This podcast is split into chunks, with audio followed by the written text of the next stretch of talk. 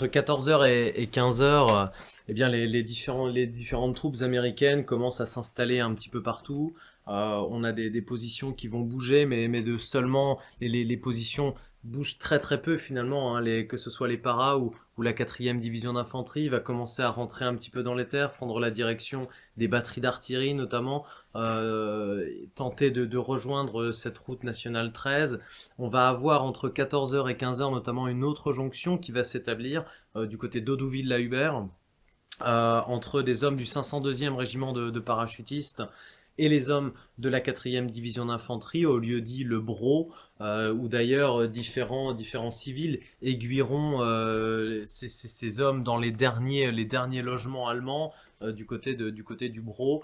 Bernardin Birette notamment, qui était, qui, était l'un des civils qui habitait la ferme de la Herguerie, du, sur, la commune de, de la hubert va d'ailleurs aiguiller ces, ces paras et, ces hommes de la 4e division d'infanterie à prendre les derniers cantonnements allemands sur le, hameau du Bro.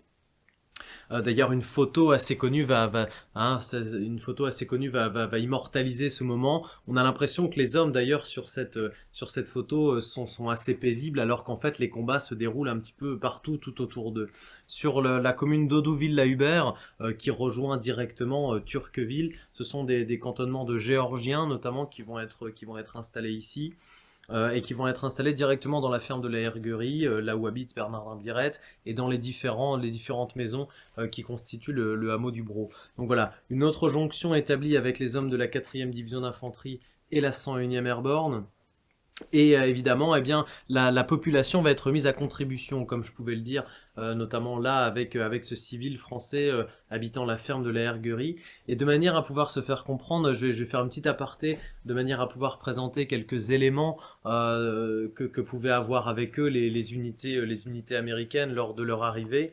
ils avaient déjà dans un premier temps, dès leur arrivée en Angleterre, ces unités américaines, des petits carnets de, de, conduite, euh, comment se comporter avec la population anglaise. Ils vont en recevoir d'ailleurs à chaque fois qu'ils vont arriver dans un pays. Ils vont recevoir des consignes également lorsqu'ils vont arriver en France.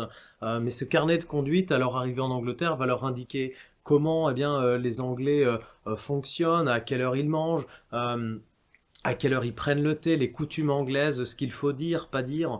Voilà, pour que eh bien, l'armée américaine ait une bonne image. Euh, c'est très important pour eux, et d'ailleurs pour avoir le, eh bien, le, le, le, le je dirais, le, le, bon fou pour que tout ça fonctionne correctement, il faut que la, population locale soit en accord avec, euh, avec l'armée. Et d'ailleurs, eh bien, pour fonctionner avec la population française lors de leur arrivée, ces soldats américains vont utiliser euh, ce qu'on appelle le French Phrase Book. Euh, c'est ces petits livrets que les soldats pouvaient avoir dans leur leur pactage, qui vont permettre eh de tout de suite communiquer en français avec la, population française, de manière à pouvoir leur demander des indications. Ça va être le cas, hein, comme je pouvais le dire là du côté du Bro, lorsque ces habitants français, ces, Normands vont pouvoir indiquer directement euh, eh bien, où se trouvent ces unités allemandes. Et tout ça, eh bien, tous ces échanges vont se passer avec ces, ces petits French Phrasebook qui vont pouvoir eh bien, indiquer une adresse. On va avoir donc une colonne euh, en anglais, on va avoir euh, une autre colonne en français, et on va avoir au milieu eh bien, une prononciation en phonétique avec des sons anglais qui, vont créer une phrase, une phrase en français. Et donc, eh bien, c'est grâce à ces petits outils eh bien, que, les, premiers échanges auront lieu. Le Calvados, comme je pouvais le dire également, va aider un petit peu à, dénouer les langues, hein, mais, ces petits outils eh bien, montrent bien surtout que les Alliés se sont préparés vraiment pour cette opération, qu'ils ont été, eh bien, qu'ils ont pensé vraiment à tout, et c'est ce qui va également nécessiter eh bien, ces quatre ans de préparation. Depuis 1942, évidemment, on le sait, hein, les Alliés ont tenté de différentes opérations de débarquement à Dieppe en, en, 1942, ça a été un échec, et il aura fallu eh bien, deux ans encore de manière à pouvoir réellement se préparer, rassembler un suffisamment de matériel et suffisamment d'hommes, de manière à pouvoir eh bien, établir un débarquement qui ne soit pas malheureusement un échec comme ça avait pu l'être en 1942, mais cette fois une réussite. Mais comme on peut le voir à l'heure actuelle, hein, eh bien, on, est plutôt bien parti. Entre 14h et 15h, la tête de pont est sécurisée, les jonctions sont en train de s'établir, et pour les Alliés, eh bien, euh, déjà le, nombre de pertes est bien, bien moindre que ce qui avait été prévu. Euh, à, cette heure-là, hein, normalement, euh, beaucoup plus d'unités aéroportées auraient dû être perdues, tuées ou, ou fait prisonniers. Ce n'est pas le cas, donc eh bien c'est une réussite pour les Alliés et le débarquement est en train de bien se dérouler. L'opération Overlord commence à prendre forme et l'opération Neptune, elle, eh bien commence à un petit peu à, prendre à prendre fin. Voilà, donc eh bien on va voir un petit peu comment tout ça va se dérouler, mais pour les Alliés, eh bien pour le moment c'est en train de, plutôt bien se passer. On va voir que les unités allemandes vont commencer à se regrouper Hein, pour pouvoir faire face à tout ça. Mais ça, ce sera dans les jours notamment qui vont suivre pour la journée du 6 juin. C'est une réelle surprise hein, pour, ces soldats allemands qui n'ont pas du tout pu réagir convenablement et faire face aux unités américaines. Et ça, eh c'est évidemment une bonne chose pour la journée du 6 juin. 14h en ce 6 juin 1944, c'est l'heure officielle que l'on considère euh, comme étant la plus euh, sérieuse pour dater avec précision la libération du bourg de Sainte-Marie-du-Mont. Alors, c'est pour les Allemands certainement une des nouvelles les moins bonnes dans le secteur euh, où nous sommes, puisque finalement, euh, la petite commune de Sainte-Marie-du-Mont commande les accès euh, vers Bloville et vers la RN13, mais commande également les accès vers 40 ans. Alors, depuis le matin, nos soldats allemands ont été confrontés à une multitude d'événements dont ils n'imaginaient même pas l'existence. On a parlé euh, de l'armada de bombardement, on a parlé euh, des navires de débarquement, on a parlé des troupes euh, dont l'équipement est beaucoup plus moderne que le leur. on n'a pas encore parlé d'une multitude de, chars, de blindés et de véhicules qui surprennent littéralement le brave paysan de la Roure comme l'industriel de la région de Berlin.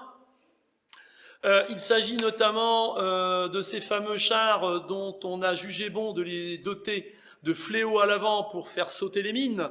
Donc on voit ainsi un char Sherman s'avancer dans un champ de mines, mais faire exploser les mines devant lui. On a également vu arriver plusieurs vagues de chars dotés d'une jupe caoutchoutée, ce sont les duplex drive, autrement dit des chars amphibies qui sont arrivés par la mer. Jamais les Allemands n'avaient vu pareil équipement.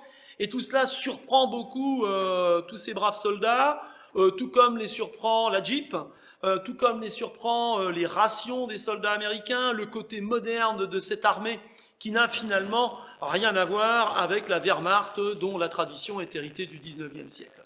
Deux mondes s'affrontent, deux réalités s'affrontent, et petit à petit, de nombreuses unités allemandes sont capturées. Alors on y trouve, si on dresse une sorte d'inventaire, des soldats donc de la 709e division d'infanterie dont on a parlé depuis le début, principalement de l'Infantry Regiment 919, mais aussi, et ça c'est un phénomène important qui surprendra un peu les Américains, des Géorgiens. Donc là, ce sont des troupes du 795e Ost Bataillon, donc un bataillon soi-disant de volontaires de l'Est, donc des soldats enrôlés de force euh, par les Allemands en Russie, donc des Géorgiens, et encadrés par des sous-officiers et des sous-officiers allemands par contre. Donc eux se situaient plutôt au nord des positions de WN5. On voit également arriver quelques prisonniers, mais très peu issus du Fallschirmjäger régiment 6, et euh, des hommes euh, provenant des batteries d'artillerie, notamment des batteries d'artillerie de Brécourt, ou alors des grenadiers qui viennent du 1058e Grenadier Regiment, lequel appartient à la 91e division qui assure la sécurité du centre du Cotentin. Pour conclure, ajoutons-y quelques artilleurs provenant de la Kriegsmarine qui ont pu être capturés sur, plusieurs des batteries d'artillerie du secteur, et le tour est à peu près complet pour ce qui concerne euh, les prisonniers allemands. Alors, à ce moment de la journée, les Américains semblent déjà euh, commander un périmètre assez vaste. Ils disposent d'un appui aérien non négligeable, d'un appui naval euh, qui est toujours existant. Ils sont parvenus à sécuriser une multitude de points à l'arrière du front grâce à leurs parachutistes, lesquels ont même fait des jonctions avec l'infanterie, ce qui veut dire que les nouvelles sont particulièrement mauvaises pour les Allemands qui avaient la charge du secteur.